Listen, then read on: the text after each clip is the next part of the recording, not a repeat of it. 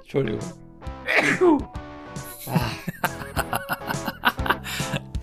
Dein Niesen bin klingt, als wärst du in der Achterbahn. Entschuldigung, ich bin allergisch gegen Bullshit. Genau. Oh, nee. Roll up, roll up for the Magical Mystery Tour. Hallo zur Crime Mystery Folge von den Bierengeln. Ich bin Yassin. Ich bin hier mit meinem Kollegen und Partner Florian. Hallo Florian. Hallo, ihr lieben Gruselfreunde an diesem Halloween-Tag, dem 31. Oktober, Sonntag, mit neuer Ausgabe von Die B-Engel, diesem Podcast. Und es Mystery ist auch Boys. gleichzeitig Halloween. Ja, das kommt nicht oft vor, ne? Nee, das kommt nicht Das oft vor. Das ist jetzt das erste fällt. Mal, seit es diesen, diesen Podcast gibt und es werden natürlich noch viele weitere Male folgen, ne? So ist ja nicht. Natürlich. Und da ihr alle Natürlich. unsere Crime- und Mystery-Folgen liebt, passt das doch wie Faust auf Auge, wie Arsch auf Eimer, wie, äh, äh, äh, äh Halloween am Sonntag. ja, wie Auge in Augapfel. Ähm, Halloween auf Sonntag, genau. Wir haben zwei tolle Geschichten, Fälle äh, vorbereitet für euch. Und zwar, Florian, hast du sie parat auf deinem, auf deinem Halloweenigen Pergament? Und zwar habe ich den Fall, den urdeutschen Kriminalfall hinter Kaifek rausgesucht, der vor fast 100 Jahren passiert ist, wo nämlich sechs Menschen insgesamt umgebracht worden sind auf einem Hof in Deutschland und man weiß bis heute nicht, wer die Täter sind. Und ich werde euch den Conjuring-Hausfall näher bringen. Auch Arnold Estate genannt, aber jeder kennt das allein durch die Filme schon als Conjuring, ähm, was die Ereignisse waren. Also die Bleibt wahren nass. Hintergründe von Conjuring, den Film quasi. Richtig, die wahre Geschichte Wow. dazu. Es geht um Hinter Kaifek. Wo Ja. ich erst einmal gedacht habe, es heißt Hinter Kai Fleck, aber das ist dann wieder was anderes. Hinter Kais Fleck. Hinter Kais Fleck, genau. Nee, hinter Kaifek, so heißt das. Äh, Es ist ein Ort, oder was heißt Kaifek ist ein Ort. Und hinter Kaifek, das war ein Bauernhof, den es heute schon nicht mehr gibt. Und dort ist nämlich eine ganze Familie umgebracht worden. Und da habe ich jetzt gedacht, gehe ich doch mal ein bisschen diese Zeitleiste hier durch. Das wird vielleicht ein bisschen Zeit in Anspruch nehmen, aber es ist jetzt auch nicht so mega viel, aber es ist ganz interessant. Denn der Fall, also war am 31. März, der Freitag, der 31. März 1922. Also nächstes Jahr dann 100 Jahre her. Ne? Und ähm, an dem Tag davor, an dem Donnerstag, den 30. März, da entdeckt der Bewohner dieses Hofes, der Vater sozusagen, der Andreas Gruber, morgens, dass das Schloss des Motorenhäuschens aufgebrochen worden ist und auch Spuren von einem versuchten Einbruch an der Tür zur Futterkammer hat er gesehen. Hat er dann dem Lorenz Schlittenbauer erzählt, dass bei ihm wohl eingebrochen worden ist oder halt versucht wurde und dass eine Spur im Schnee zum Hof führt, aber nicht zurück. Das ist schon gruselig genug. So, Zeitsprung, ne, am nächster Tag, Freitag, 31. März 1922. Am Vormittag dieses Tages, da sollte der Andreas Gruber und die Victoria Gabriel, das ist seine Tochter, zum Einkaufen gegangen sein. Und da soll der Vater dann erzählt haben, dass in der Nacht unerklärliche Geräusche auf dem Dachboden gehört wurden und dass wohl auch ein Rind losgebunden oder losgeworden ist nachts. Ein paar Stunden später, 16.30 Uhr, kam dann noch die neue Magd, Maria Baumgartner, mit ihrer Schwester in Hinterkaifeck auf dem Hof an. Nach einer Stunde ist die Schwester dann weg. Wieder später, gleicher Tag, abends, zwischen 19.30 Uhr und 21 Uhr, Tatzeit. Ein unbekannter Täter erschlägte mit einer Reuthaue, vermutlich im Stall, zuerst die 35-jährige Victoria, dann die 72 Jahre alte Mutter, dann ihren Vater Andreas Gruber und danach ihre siebenjährige Tochter. Anschließend erschlägt er dann mit der gleichen Tatwaffe im Haus die 44-jährige Dienstmagd Maria Baumgartner im Marktzimmer, die er vor ja, ein paar Stunden vorher erst äh, angekommen ist und da angefangen hat zu arbeiten. Und danach noch als allerletztes den kleinen, zweieinhalb Jahre alten Josef im Kinderwagen, im Zimmer von der Victoria.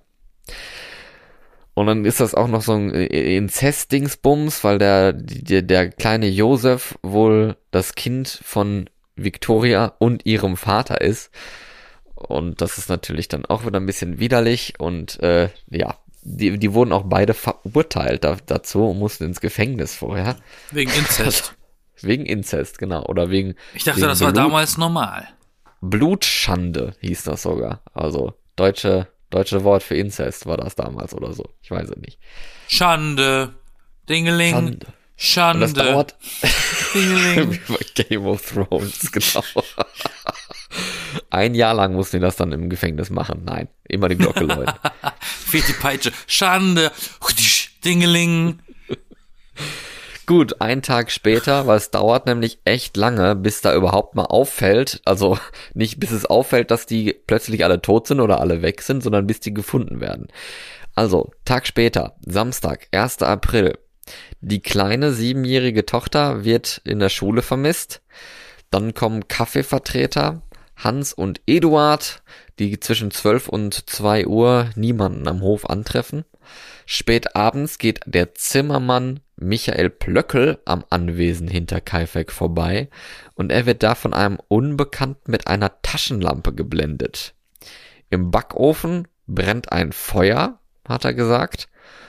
Und irgendwie wurden auch die Tiere versorgt und die Kühe gemolken. Was hat halt Tage gedauert, bis die gefunden wurden, diese Leichen. Und irgendjemand scheint aber die Tiere versorgt zu haben, die auf diesem Hof halt auch gelebt haben.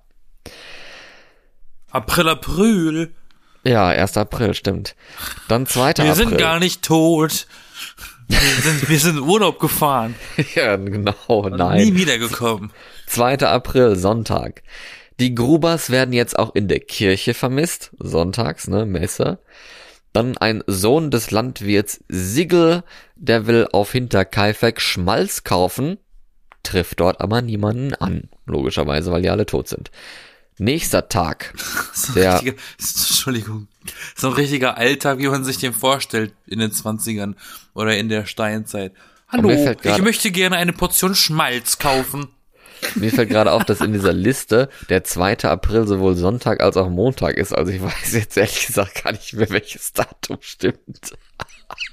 Oh Mann, ist das peinlich. Gut, also der nächste Tag. Der Postschaffner Josef Meyer bringt wie üblich die Zeitung und steckt sie ans Küchenfenster, trifft aber auch keinen der Bewohner an und ihm fällt auf, dass der Kinderwagen, wo der sonst immer in der Küche stand und wo auch der kleine Josef dann äh, dem Postmann beim Zustellen der Post zugeguckt hatte, der war nicht da und die Küchentür war halb geöffnet. Nächster Tag.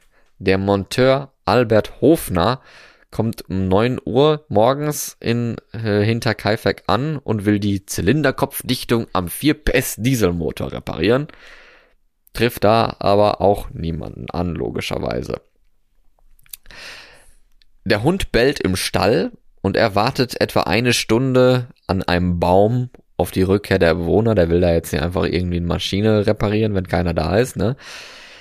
Irgendwann hat er aber keinen Bock mehr, geht trotzdem, ne, bricht quasi dann ein in die Motorenhütte des Gebäudes und repariert da viereinhalb Stunden lang den Motor. Was denn? Einfach mal so? Einfach nur, weil die Zeit da ist? Ich meine, da ist ja gar keiner mehr, da ist ja niemand auffindbar, der das in Auftrag geben würde. So die, also sagen wir, die Besitzer von diesem Gebäude. Ja, das, wir, das werden die wohl im Auftrag gegeben haben, deswegen sollte der ja kommen. Und der hat sich wahrscheinlich gewundert, dass dann an dem Tag gar keiner da ist. Und hat dann einfach repariert und sich Hat man da in gut der, Zeit gelassen. Ja, okay. Hat man in den 20ern schon Termine gemacht? Wahrscheinlich, ja. War man da glaub schon, so overbusy wie heute? Die Leute konnten auch sprechen, ja. ja, er hat noch ausgesagt, dass er während der Reparaturarbeiten gesungen hat und gepfiffen hat und anschließend extra noch einen Probelauf des Motors durchführte, um auf sich aufmerksam zu machen. Hat aber nichts geholfen und dann hat er am Ende gemerkt, dass die Scheunentür in aller Weite offen stand und ist dann auf drei Meter zur Tür gegangen, hat aber das Gebäude selber nicht betreten.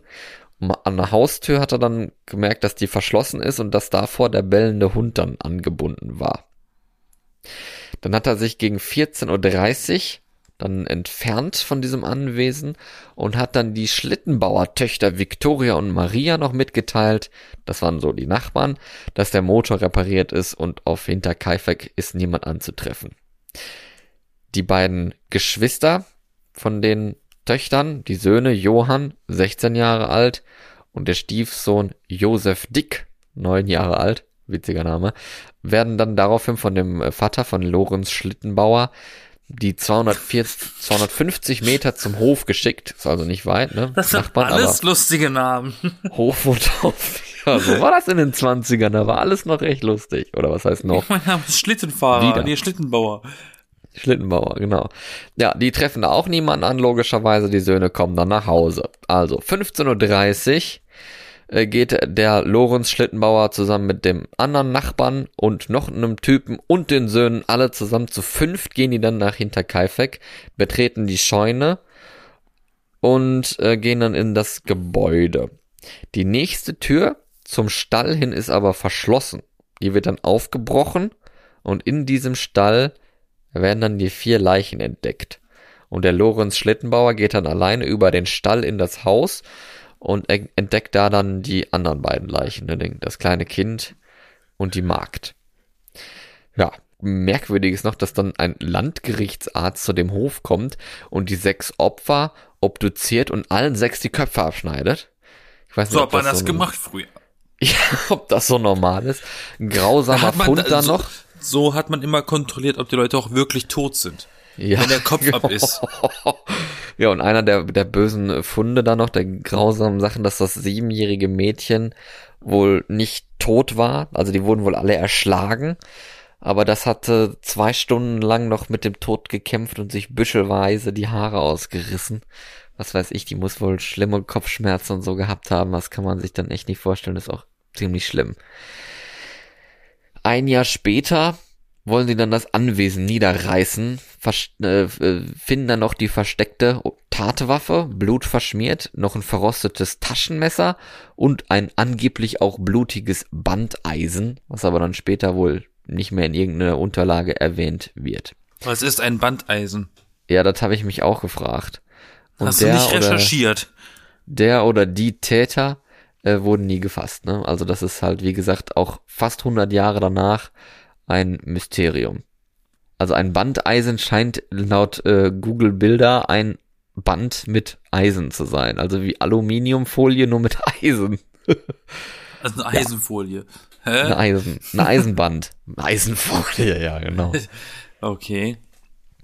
Ja, also das musste ich jetzt mal erzählen. Also das ist er dann auch noch weit komplizierter und das Dumme ist, dass, dass die Polizei wohl auch Wahrsagerinnen hinzugezogen hatte, die dann äh, ne, irgendwas erzählt haben und die Täter finden sollten und so. Die haben dann die Köpfe der, der äh, Opfer bekommen, diese Wahrsagerinnen und sollten dann, dann irgendwas äh, rausfinden, was natürlich nicht funktioniert hat. Sie mussten also, erst noch Suppe aus diesen Schädeln trinken, um eine Vision zu kriegen. Äh, und es gibt sehr, sehr viele Menschen, ne? Also in dieser ganzen Geschichte, ich habe jetzt auch zig Personen gesagt und es gibt noch zahlreiche mehr. Dafür gibt's aber nur fünf Tatortfotos. Wow. Wo auch die Leichen drauf sind, die aber wohl äh, bewegt worden waren auf diesen Bildern. No. Schon irgendwie sehr. Das ist aber gruselig. dumm. Das war äh, hier in dem, in dem äh, Tim Burton Film Sleepy Hollow war das auch so. Da wurde eine, eine Leiche, da wurde eine enthauptete Leiche im Wald gefunden und der Inspektor kommt dazu und schaut sich den Tatort an und sieht, dass die Arme überkreuzt wurden bei der Leiche. Und er sagt, Sie haben die Leiche bewegt. Und dann hat der Priester gesagt, ja, natürlich. Das mache ich immer. Sie sollen nie eine Leiche bewegen. Und die Polizei hat dann übrigens eine extreme Summe von 100.000 Mark in Aussicht gestellt. Das sind bestimmt, was weiß ich, Milliarden Euro heutzutage, war nach Inflation. Also schon echt eine wahnsinnige ja, Summe. kann ich mir vorstellen. Aber vielleicht war das auch, äh, nee, weiß ich nicht, was Millionen. hier wieder Inflationszeit damals oder so? Ich habe gar keine Ahnung. Naja, das war ja 1922? nach dem, das war auf jeden Fall nach dem Ersten Weltkrieg. Da war, das war doch die Zeit, wo hier, wo die Leute mit. Schubkarren voller Papier, also voller Geldscheine rumgelaufen sind und ein Brot gefühlt eine Million Mark gekos- gekostet hat. Ja, es kam doch, das war doch noch ein bisschen später wieder, oder nicht? Ich weiß es jetzt gar nicht mehr. Naja, aber es war auf jeden Fall zwischen Ersten und Zweiten Weltkrieg. Ja. Und das ist ja eigentlich genau jetzt die, die zwei, also 1922. Ja, gerätselt wurde wohl auch, ob das vielleicht der, der angeblich in Frankreich gefallene Ehemann von einem der Opfer von der Victoria, die ja dann dieses Kind mit dem Vater gekriegt hat und so, ähm, dass der sich irgendwie gerecht haben soll an der Familie, weil seine Leiche in Frankreich der Gestorbene, des Gestorbenen nie gefunden wurde. Aber ne, im Krieg hat man sehr, sehr viele Leichen nie gefunden, ne? Also so ist nicht. Aber ja, das war so eine der Theorien und dann gibt's halt ganz viele verschiedene Namen, wo sie meinen, ach, die könnten es gewesen sein und die könnten es gewesen sein und so weiter. Aber letztlich ist es wie bei Jack the Ripper, man hat eigentlich keine Ahnung, wer es war. Obwohl, vielleicht bei Jack the Ripper hat man vielleicht eher noch eine Ahnung, ne? Äh, das heißt, der Täter von deinem mysteriösen Fall ist weder bekannt, noch kann man irgendwie ein Motiv draus schließen, weil die Fam- Familie nicht wirklich Feinde hatte. Hinterkaifeck, so war der Ort. Ja, es hieß immer, also man hatte immer gedacht, dass das äh, Raubmord gewesen sein soll, was aber wohl nicht stimmt, weil die Täter haben diese hohen Geldsummen, die die Familie hatte und die war tatsächlich reich, also die waren wirklich ziemlich reich damals und die Täter haben aber diese Geldsummen im Haus unangetastet gelassen und äh, das ist halt auch komisch, dass sie vier Leute im Stall alle standen. Also man geht wohl auch davon aus, dass die Familie die den oder die Täter gekannt haben muss, weil warum werden die sonst in den Stall gelockt und da halt alle umgebracht, außer die Magd und das kleine Kind. Es bleibt ungelöst. Und man hat später wohl noch herausgefunden, dass die Magd nichts von dem mitbekommen haben kann draußen. Also wenn die Todesqualen geschrien haben im Stall, hat die davon wohl nichts gehört. So war wohl das Haus konstruiert oder was. Also jetzt nicht genau dafür, logischerweise, aber die Begleiterscheinung der Konstruktion. Okay. Und was hast du für einen Fall mitgebracht, lieber Yassin? Ich habe einen ganz passend zu Halloweenigen Fall mitgebracht. Halloweenigen Fall sogar. Halloweenigen, ja, ja. Ähm, dir sagt bestimmt der Begriff Amityville was? Ja, das kenne ich. Ja. Vor Amityville gab es den tollen Ort namens Harrisville. Harrisville, okay. Harrisville. In Harrisville, das ist in Rhode Island in Amerika, gibt's ein schickes kleines Häuschen, das steht bis heute. Das wurde 1736 gebaut. Der offizielle Name von diesem Gebäude ist äh, der Arnold Estate, aber die meisten Menschen kennen dieses Haus unter dem Namen Conjuring House. Aha. Conjuring House, also sagen wir so, Conjuring kennen jetzt inzwischen auch extrem viele wegen den James Wan Filmen. Ja, wegen, ja, genau, Äh, Horrorfilme. Richtig, Conjuring. aber dieser, dieser Film oder der erste Film zumindest wurde halt von diesem Fall, den ich euch jetzt allen erzähle, äh, inspiriert. Das ist quasi die, der Film ist quasi die Nacherzählung von den Ereignissen. Wie sie äh, passiert sein sollen. Mhm. Also, macht euch nicht nass, haltet Arme und Beine innerhalb des Fahrgeschäfts und holt vielleicht Popcorn oder auch nicht. Wenn ich einen Horrorfilm gucke, habe ich, glaube ich, nie wirklich Bock, was zu essen. Und Lutscher aus dem Mund, sonst kann man sich verschlucken und daran sterben Lutscher aus so. dem ne? Mund, Finger aus der Nase. Ja, ja. sowas. ich würde jetzt keinen Corona-Test machen, weil wenn du einen Jumpscare kriegst, dann landet das Ding, dann kommt's hinten wieder raus, so das Stäbchen. okay, ähm, wie ich schon sagte, das Haus wurde gebaut 1736. Das ist, um es mal in groben geschichtsträchtigen Meilensteinen zu einzuordnen, das Haus ist älter als die amerikanische Revolution und der Bürgerkrieg. Das heißt, das Haus hat alles davon mitbekommen, die amerikanische Revolution und den Bürgerkrieg. Das ist schon mal eine starke Leistung. Das ist ein fucking altes Haus. Das ist also keine Schnecke, die das Haus bewohnt. Das ist ein richtig altes Haus. Ich weiß gar nicht, ob es hier so viele Häuser gibt, die einfach mal so uralt sind. Ach, bestimmt. Also ich wohne in einem Haus, das ist 1905 gebaut worden. Das ist schon alt. Ähm, was ist jetzt mit diesem Haus? das Haus ist bekannt für seine für, für, für seine äh, Behausung von Geistern und Dämonen. Oh. Und eine Familie musste leider an eigenem Leibe erfahren, was in diesem Hause steckt. Aber erstmal zum Anfang. Ich bin schon sehr gespannt, also genau. ich warte. äh, genau. Und zwar fing, fing das alles damit schon mal an, dass ein einer der ehemaligen Bewohnern dieses Hauses ganz, also im, irgendwo im Nebel der Zeit, mal selber zu diesem Haus gesagt hatte, und das ist ein loses Zitat, ähm, das Haus sei ein Portal, das clever als Farmhaus getarnt sei. Ein Portal Ein in die Portal Hölle oder was? oder ein Portal in die andere Welt. Aha. Das kannst du auslegen, wie du willst. Mach's dir so gruselig, wie du magst. Oh. Okay. Und im genau Dezember 1970 sollte eben dieses, dieses, wie ich gesagt hatte, Portal sich nach langem wieder öffnen. Wer sagt das denn? Dass sich das wieder öffnen soll? Nein, das, in- ist, das ist, Balken, nein, oder? nein, nein, das ist die Geschichte, wie es passiert ist. Es sollte sich dann eben wieder öffnen, weil zu diesem Zeitpunkt was passiert ist. Da, das ist eine so. Erzählweise. Mann. Ach so, sorry. Und zwar, warum sage ich dir jetzt? Nach Mhm. der Werbung. Oh nein. Und zwar Familie Perrin ist in dieses Haus eingezogen. Das war äh, eine Mom, ein Dad und fünf Kinder. Die sind in diesem Dezember 1970 da eingezogen. Und die Mom hat das auch noch irgendwie aus, Zu- aus purem Zufall irgendwann im Sommer im selben Jahr irgendwie entdeckt und gesagt, ach, das kaufe ich. Weil in Amerika kauft man Häuser. Da hat man keine Wohnungen, da kauft man Häuser. Auch wenn man sie sich nicht leisten kann. Und äh, das ist ein bisschen creepy, was jetzt kommt, weil irgendwie der Vorbesitzer von dem Haus war wohl ein alter netter Gentleman, aber die Nachbarn, die nebendran gewohnt haben, haben den, haben der Familie beim Einzug gesagt und, und haben sie gewarnt, dass sie die Lichter nachts anlassen sollen. Hä? Im Haus. Wegen den Geistern. Mhm.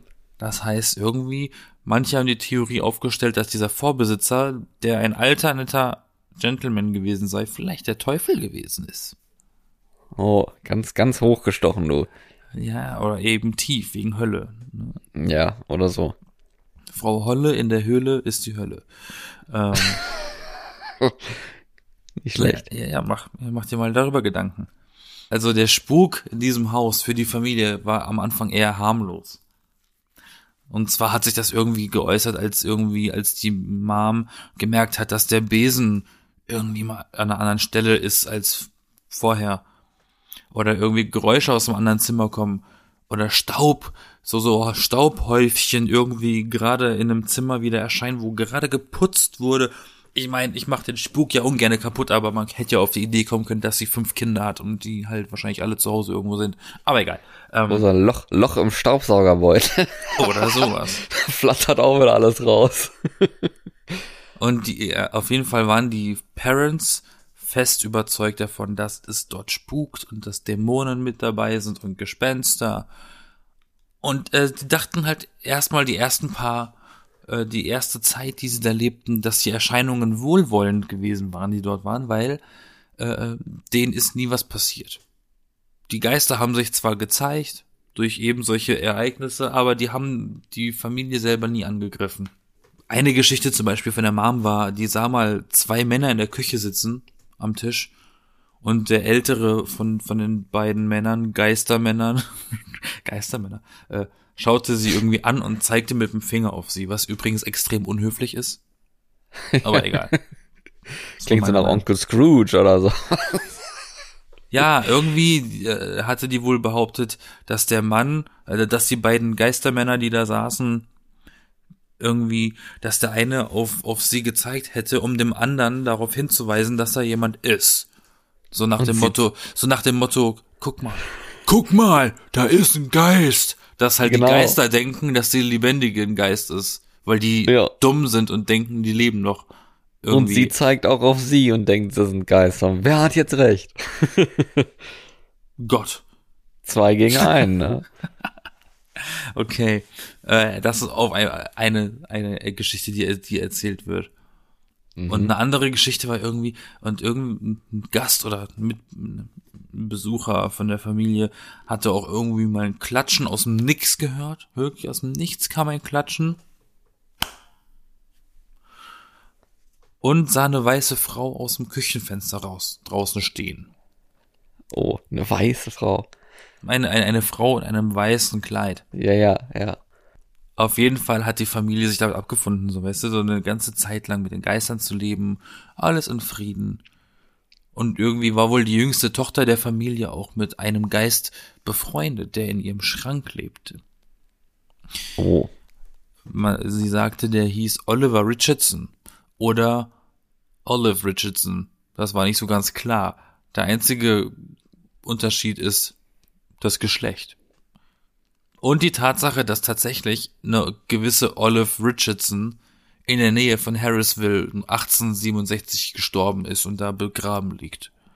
Wie kommt dieses Kind auf diesen Namen, wenn, wenn die Frau gefühlt zehn Meilen in einem anderen Ort begraben liegt, so. So richtig random. Und da irgendwie andere Gäste, ich finde, ich, ich glaube, die anderen Gäste, die jetzt, die jetzt, die ich jetzt zitiere, haben ein bisschen zu viel American Horror Story geguckt. Ähm, die berichten, dass sie einen Ball plötzlich zurollen gesehen haben. In ihren, in irgendeinem Zimmer. So einen roten Ball, der einfach auf dich zurollt vom Nichts. Oder Türen, die sich selbstständig öffnen. Das wird berichtet aus dem Conjuring House. Und jetzt machen wir einen Zeitsprung. Wir springen, wir springen jetzt von 1970 drei Jahre voraus. Wir sind jetzt im Jahr 1973. Richtig. Wow. Also drei Okay. Jahre nach dem Einzug der Familie. Plötzlich, wirklich nach diesen drei Jahren, auf einmal, auf, du, auf einen Schlag, von einem auf den anderen Tag, hat die Familie plötzlich den Geruch vom verrotteten Fleisch im ganzen Haus gerochen. Und Ich dachte, ich dachte sie genau- hätten sich gut eingelebt. genau in dieser Nacht, als dieser, dieser Geruch plötzlich die Leute, die die Familie geweckt hat, ähm, wurden die Kinder um exakt 5.15 Uhr morgens aus den Betten gerissen. Die Eltern reden hierbei von einer, von einer Dämonenbesessenheit der Kinder. Gruselig. Jetzt sind wir 1974 angelangt. Mom chillte auf dem Sofa und spürte aber plötzlich einen stechenden Schmerz in den Waden. Und hat dann aber plötzlich gesehen, dass ihre Wade ordentlich gesaftet hat. Also, also da war wirklich eine Pfütze Blut unter ihrem Bein. Na, hat sie, na, hat sie geschaut, ob irgendwas unterm Sofa ist, hat nach was Spitzen und Schafen gesucht. Weißt du, unter den Polstern. Und ja, sie hat auch nach Bienen geschaut. Hat aber nichts gefunden. Ja, aber, äh, ja, warum nicht? Mein Bein blutet. Wurde ich gestochen? Von einer Biene? Na egal. Auf jeden Fall hat sie gesucht, nichts gefunden. Und das hat der Mom so viel Sorgen bereitet, dass sie, und jetzt kommen die, die, jetzt kommen die Stars, dass sie die Warrens gerufen hat. Die, die, die Warrens, also Ed und Lorraine Warren, sind, waren weltbekannte Investigatoren für paranormale Aktivitäten. Ne? Genau. Das sind so gefühlt Geisterjäger aus der echten Welt. Die sind un unter anderem bekannt eben für Amityville und auch die, dieser äh, ähm, Fall von Annabelle, die Puppe, die besessene Puppe. Ja. Gibt, gibt auch ordentlich Filme mit denen. Und im Conjuring-Film sind ja auch die zwei die Hauptfiguren. Ja, die auch genauso heißen. Ne? Genau, Ed und Lorraine Warren. Ja. Äh, die dann eben von dieser Familie konsultiert werden, um sich mal das Haus anzusehen, um zu sagen, guck, gucken Sie mal nach, da stimmt, glaube ich, was nicht. Und dann waren sie da, haben sich's angeschaut und haben die Verletzungen gesehen und die Geschichte gehört und wussten sofort oder nicht sofort, aber wussten relativ schnell, dass der Geist eine gewisse Bathsheba Sherman gewesen sei. Diese Frau Sherman, nenne ich jetzt sie mal, war eine ehemalige Nachbarin des Arnold Estate, also des Conjuring House, die ungefähr 1812 geboren ist Also die war schon lange tot. Also Nachbarin im Sinne von, die hat mal nebendran gewohnt vor 100 Jahren. ähm, Ja. so meint sich das mit ehemalige Nachbarin. Nicht, ach, die hat da noch gelebt in den 70ern. Da wäre sie schon arg alt. ja, in einer, Aber in einer jetzt- anderen ja. Gestalt gelebt vielleicht. Ja, eben. Ähm, und zwar hat sie sich diese Bathsheba Sherman, ich finde diesen Namen auch unfassbar hässlich, Entschuldigung. Bathsheba. äh, Ja. So richtig, so richtig äh, aussprechunfreundlich. Egal. Ähm, hat sich einen Namen gemacht in dem Ort in Harrisville, weil sie ähm, hatte mal auf ein Kleinkind aufgepasst und dieses Kleinkind ist in ihrer Obhut gestorben. Und als man Oh. dann diese Babyleiche untersucht hat, hat man einfach mal einen fetten Nagel oder eben eine fette, riesig dicke Nähnadel im Schädel des Babys gefunden. Äh, Wie? Dass Die, die den Alte hat das Baby getötet, richtig. Ja, Das hat so. das komplette Dorf behauptet und geglaubt. Und, und War äh, aber gar nicht so. Die haben, ja, und das ging sogar so weit, dass die Dorfbewohner äh, behauptet haben, dass diese Bathsheba Sherman ähm, das Baby dem Teufel geopfert hat, weil sie eine Hexe sei. Mit einer Nähnadel. Richtig. Und das Problem ist, es gab halt nie Beweise für ihre Unschuld. Ja, normalerweise braucht man Beweise für eine Schuld, ne? Aber gut. Nee, es gab, ja, es gab halt nur, alles hat dafür gesprochen, dass sie sch- schuldig ist. Sie wurde aber trotzdem damals freigesprochen. Das Dorf hat sich aber trotzdem nicht äh, umstimmen lassen. Die waren trotzdem der Meinung, die ist böse. Mhm. Und das ist, äh, das war die äh, Theorie von Lorraine Warren. Die war überzeugt davon, dass diese Bathsheba Sherman äh, wirklich evil gewesen ist. Die Ähm, Bathsheba. und, und, und quasi in diesem Haus ihren, ihren, ähm, sagen wir, ihre Position als Mutter, als Aufpasserin, äh, nicht abgeben wollte an die Mom, die da wohnt. Und deswegen die vielleicht selber gepiekt hat mit der, mit der Nadel, die sie benutzt hat, um das Baby zu töten. Das ist die Theorie von Lorraine Warren. Aha, ja. Und dann war natürlich der Plan von den Warrens, wir halten eine Seance ab. Eine Seance oder auch Exorzismus oder wie auch immer. Ne? Kennst du ja, da sitzt man am Tisch mit Kerzen und dann machst du äh, irgendwie, ne, irgendwas, so Weihwasser und so und dann sprechen die anderen, die Betroffenen irgendwie komische Stimmen und dann so eine Seance halt, ne? Klingt schon, klingt schon den Händen böse. und so, keine Ahnung. Man packt sich an die Hände, man hat so ein Uja, Uja-Board, wo dann irgendwie, ne, ja. Genau. wo die Jo. Buchstaben dann hingeschoben werden. So. Tatsächlich hat Lorraine Warren mal in einem Interview gesagt, zu eben dieser Seance hat, hat sie gesagt, dass die Dinge an dem Tag, die, äh, die, weiß ich, die Dinge, die an diesem Tag, an dieser Seance geschehen sind, in Zitat einfach nur angsteinflößend gewesen sein. Und sie selbst heute, also zu diesem Zeitpunkt heute, selbst heute, äh, für sie schwer gewesen ist, darüber zu sprechen. Mom ja, und denn da Dad, passiert? genau, Mom so. und Dad haben die Kinder erstmal von der Seance ausgeschlossen. Die sollten da nicht dabei sein. Zwei haben aber gespickt. Durchs Schlüsselloch. und daher haben wir auch diesen Augenzeugenbericht von dem Kind. Von dem Spickerkind. Ich zitiere jetzt erstmal tatsächlich, denk, stell dir das alles bitte in, in Anführungszeichen vor. Ich dachte, ich werde ohnmächtig. Meine Mom redete in einer Sprache nicht von dieser Welt, mit fremder Stimme. Ihr Stuhl fing an zu schweben, und eine fremde Kraft warf sie sechs Meter in ein anderes Zimmer. Jetzt habe ich auch noch ein Zitat vom Dad. Zitat vom Dad. Sie war besessen. Ihr Körper war verrenkt und es hat mehrere Stunden gedauert, sie zu dämonisieren. Hab die Warrens danach rausgeschmissen. Aber der Mann war nicht zufällig Chiropraktiker, Praktor, wie heißt das Ding hier, dieser Einknickser? Nee, nee, nee, nee, die, der hat dann gesagt, die müssen sie sich wieder de-dämonisieren. dämonisieren. De-dämonisieren. Oder entdämonisieren, wie auch immer. Nenn es, wie du willst. Und dann hat er die rausgeschmissen und gesagt, kommen Sie bitte nie wieder zu uns in dieses Haus. Sie sind scheiße. Nach dieser Seance gab es aber keine Zwischenfälle mehr. nie, nie mehr, oder wie? Nee, nee, nicht mehr, also nicht mehr in diesem Ausmaß. Aber das hat, ist auch nicht so relevant, weil 1980, gefühlt zehn Jahre nach Einzug, sind sie auch wieder ausgezogen. Also denen ist auch danach nichts mehr passiert. Die leben haben alle, glaube ich, gelebt. Da ist, glaube ich, niemand gestorben wegen diesem Dämonen und Gespenstgeistern. Aber so eine Nacht würde ich auch ungerne haben wollen. Ja, was ist denn dann nach 80 äh, passiert? Das ist jetzt auch 40 Jahre her. Ja. Happy Ever After? Seitdem steht das leer oder wie? Ach Nee. so, nee, man, äh, man kann das, man kann da, man kann sich da reinbuchen. Du kannst da natürlich übernachten. Das ist ein Ferienhaus. ja, ist bestimmt schön, ne? Wenn das Ich schätze mal, dass Hütchen das ist und so. genutzt wird, dass das heute genutzt wird für so Horrortourismus.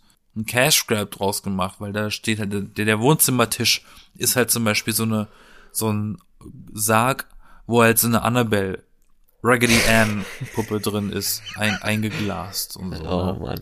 Ja, ja. Das ist das. Aber, Aber stell dir ähm, vor, stell dir vor, das ist einfach eine Großfamilie, die sich gegenseitig immer geprankt hat. Nur wu- wusste, da gab's damals dafür noch kein Wort. die einfach gegenseitig sich Streiche gespielt haben mit irgendwelchen komischen Sachen und sowas und die haben das dann alle irgendwie geglaubt. Das sind auch alles Sachen, wo, du, wo man, wenn man sie richtig erzählt, gruselig klingt. Ja, aber wenn du absolut. rational drüber schaust, dann denkst du, ja lol, ähm, also ein Geräusch im anderen Zimmer, wenn ich fünf Kinder habe, hm, was könnte das sein? Oder wenn ich fünf Kinder habe, wieso ist der Besen plötzlich woanders? Hm. Weil ich glaube in, okay, 1970, aber trotzdem bei fünf Kindern, ich glaube, da ist mindestens eins immer zu Hause gewesen. Ja. Verlierst auch sehr schnell den Überblick und hast sau viel zu tun, ne? Vor allem ist die Mom ganz schön voll gewesen. Was chillten die auf dem Sofa? Ja, bei fünf Kindern, das kann Sag man mal. doch, also, also wirklich. Ne?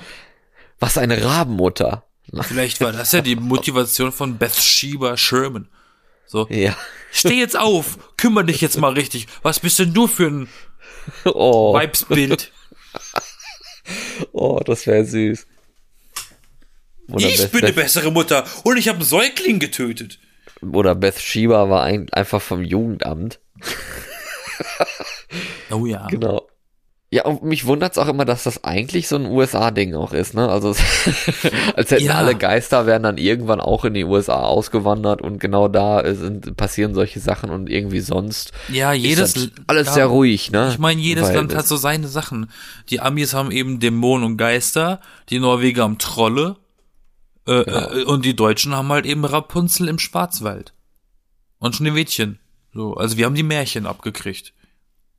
Das war auf jeden Fall gruselig und spannend. ich hoffe, Mystery-Folgen. also dein Fall und ich hoffe, mein Fall war auch ganz okay.